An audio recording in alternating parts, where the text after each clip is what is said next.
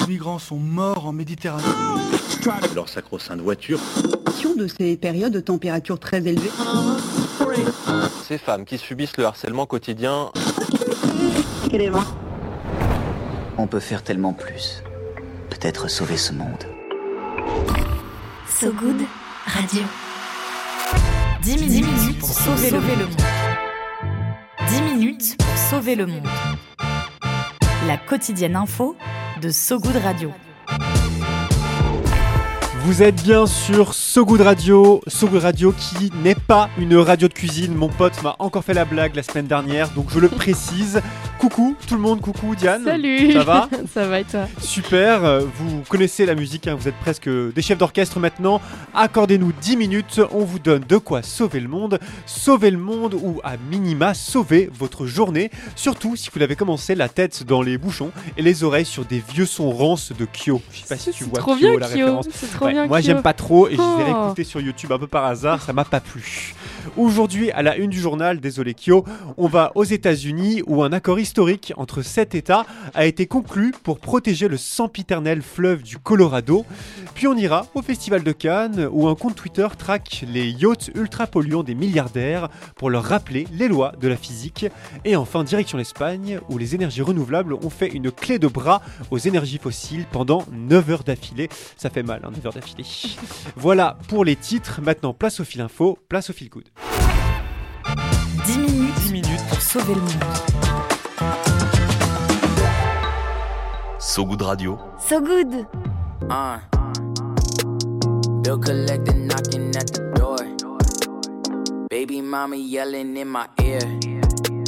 Le rappeur américain Kota Friend et son morceau Colorado, sorti en 2018. Est-ce que ça te dit quelque chose Ça me dit rien, on en apprend tous les jours. C'est Mais, pas mal. mais c'est pas mieux que Kyo. Hein. Max, c'est pas, c'est vrai qu'entre Kyo et, et Kota the Friend, il y a, y a un petit combat en règle à concurrence. mener entre du vieux rock à l'ancienne et de la trappe.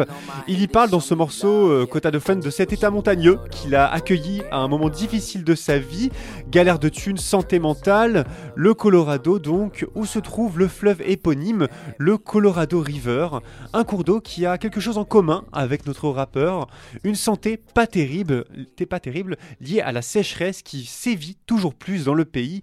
Mais les cœurs, depuis son tube, Kota de Friend va mieux. Et pour ce qui est du fleuve, son débit devrait remonter rapidement grâce à un accord historique qui vient d'être conclu lundi. Un accord qui rassemble les sept pays de l'Ouest américain traversés par le fleuve, obtenu après de longues et difficiles négociations qui ont commencé l'année dernière. Ouais, sept États, hein, pas pays, ben, c'est presque des pays dans des États, mais c'est sept États de l'Ouest américain qui ont été euh, ramenés dans la manœuvre. Une négociation musclée, ardente parfois de l'aveu de l'administration Biden, mais l'accord est bel et bien signé et prévoit d'économiser 3,7 milliards de mètres cubes d'eau d'ici 2026, des millions de piscines olympiques à vue d'œil. Parmi les États signataires, trois d'entre eux, l'Arizona, la Californie et le Nevada, particulièrement gourmands en eau, ont accepté de réduire de 13% leur consommation en provenance du fleuve. Il faut dire qu'il y a urgence, le débit du fleuve n'a cessé de baisser depuis le début du XXe siècle, une chute d'un tiers selon plusieurs études.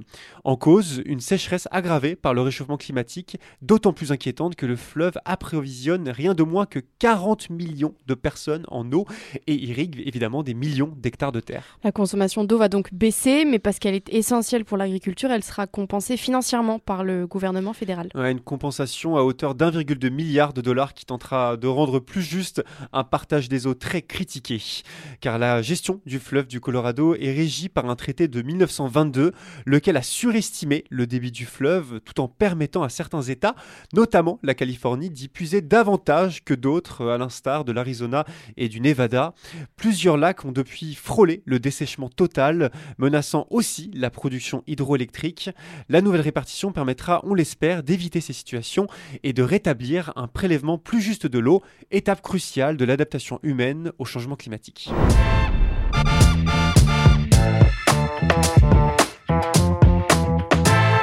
On connaissait Elon Jet qui surveillait les déplacements de l'avion d'Elon Musk et iFly Bernard, Bernard qui faisait de même avec notre champion français Bernard Arnault.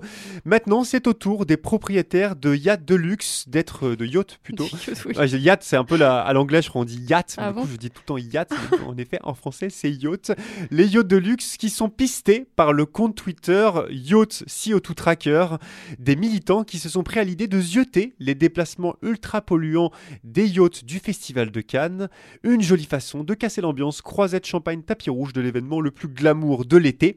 Le sujet, lui, il est sérieux. Selon le GIEC, les 1% les plus riches de la planète émettent davantage de gaz à effet de serre que la moitié la plus pauvre de la population mondiale. C'est énorme. Yes. Selon le, pardon, selon le compte euh, Yacht CO2 Tracker, euh, en une heure de croisière, un yacht consomme en moyenne 1,7 tonnes de CO2, presque autant que les 2 tonnes de CO2 que nous devrions émettre euh, à l'année pour respecter l'accord de Paris. Terrible euh, ce calcul hein, fulgurant et il mène le collectif anonyme derrière le compte à dénoncer ces engins écocides qui ne profitent qu'à quelques-uns au mépris de tous les autres.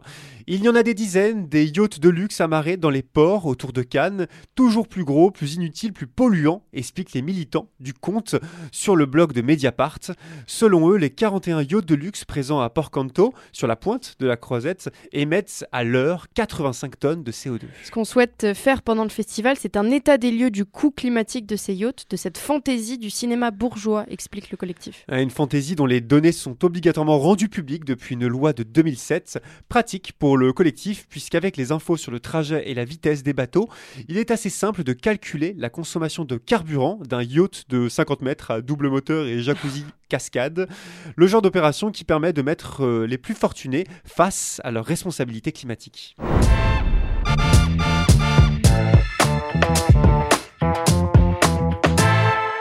Passe des énergies fossiles de la croisette au rêve des énergies renouvelables. En Espagne, la semaine dernière, la production renouvelable d'électricité a couvert l'ensemble de la demande du pays pendant 9 heures. Ça veut dire que pendant une petite demi-journée, mardi dernier, l'électricité produite à partir du soleil, du vent et de l'eau a excédé la demande nationale du pays. Ça peut paraître peu, 9 heures, mais quand tu gardes en tête que les énergies éoliennes et solaires produisaient seulement 5% de l'électricité mondiale en 2015, Ouais. en réalité 9 heures sans pétrole, ni gaz, ni charbon, pour un pays entier industrialisé qui plus est, c'est énorme. Ouais, le record avait déjà, euh, cela dit, été franchi en Espagne aussi, mais sur de plus courtes périodes et sur des journées parfois plus avantageuses. Ouais, tout l'inverse de ce record qui a été pulvérisé un jour de semaine typique où la consommation était forte, loin des jours de week-end où les gens sont dehors au soleil. Attention cependant, ce record ne veut pas dire que l'ensemble des besoins d'électricité espagnols ont été fournis par des énergies renouvelables. Le chiffre signifie seulement que la production a été assez élevée pour couvrir tous les besoins du créneau horaire indiqué. La bonne nouvelle, c'est que ce schéma va se répéter de plus en plus à l'avenir, la puissance installée des, éner- des énergies renouvelables espagnoles n'ayant cessé de croître ces dernières années.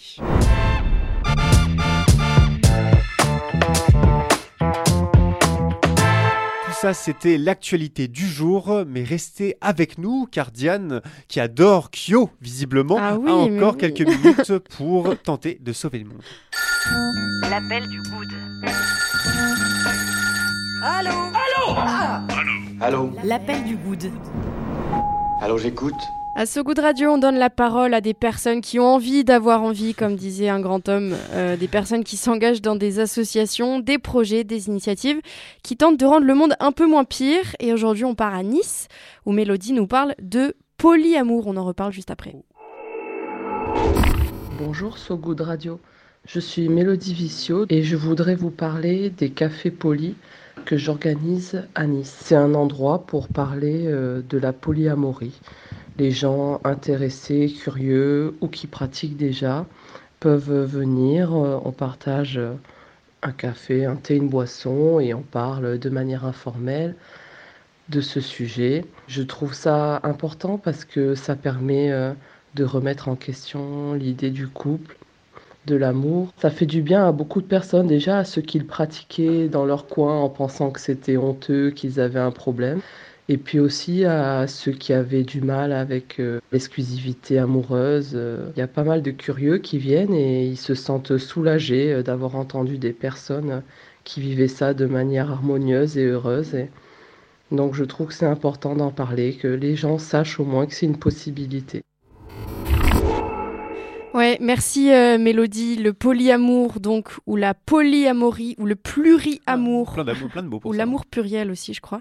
Euh, tous ces mots pour définir au final le fait d'être euh, en relation amoureuse avec plusieurs personnes, en toute honnêteté et avec le consentement éclairé de toutes les personnes concernées, évidemment.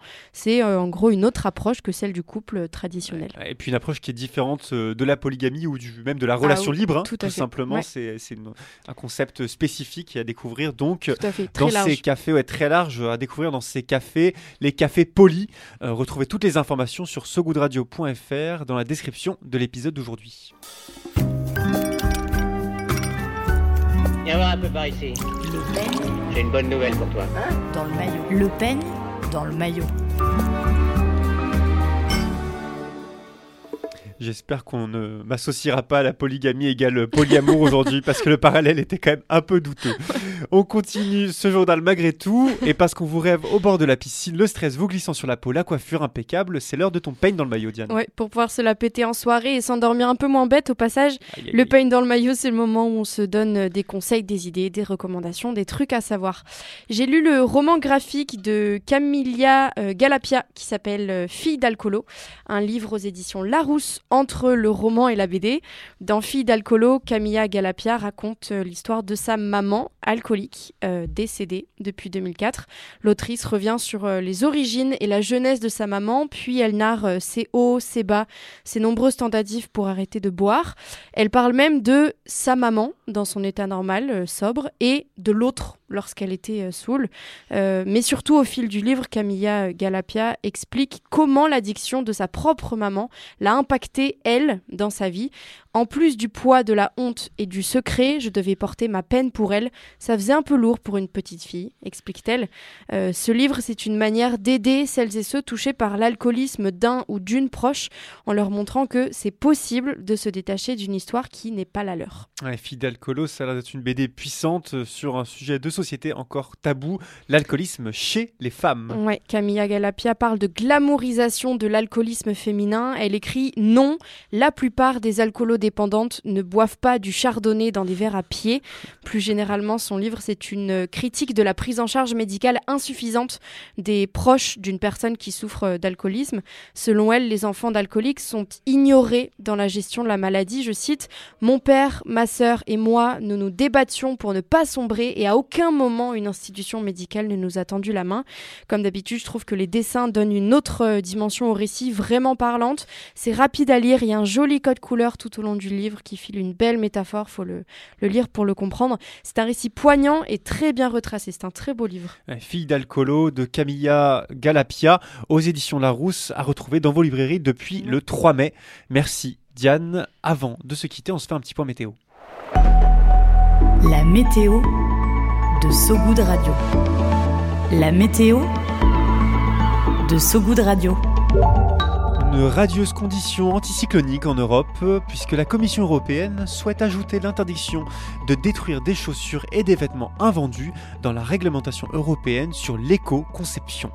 Mais un rapport de l'Observatoire de la sécurité des médecins, publié aujourd'hui, occasionne une instabilité sur le territoire. Oui, les violences contre les médecins auraient augmenté de 23% entre 2021 et 2022. C'est la fin de votre quotidienne préférée. Merci à vous qui nous écoutez en direct et à vous qui nous écouterez dans le futur, bien sûr, en podcast sur notre site que vous connaissez par cœur, sogoodradio.fr et sur votre plateforme d'écoute préférée. N'hésitez pas à parler de nous à vos potes, à votre famille, à votre beau-frère, tout ça, tout ça. Ça fait toujours du bien. Ça peut nous permettre à nous aussi de nous endormir un peu moins bébêtes. Aujourd'hui, on se quitte avec Bobby Hebb et son titre Sunny pour ensoleiller votre journée. À très vite sur So Good Radio. Salut Diane. Salut, tout le monde. Ciao, Ciao. ciao. Sunny, you smiled at me and really eased the pain. Now the dark days are done and the bright days are here. My sunny one shines so sincere. Sunny one so true. I love you. Sunny, thank you for the sunshine bouquet. Sunny, Thank you for the love you brought my way. You gave to me your all in all, and now I feel ten feet tall. Sunny one so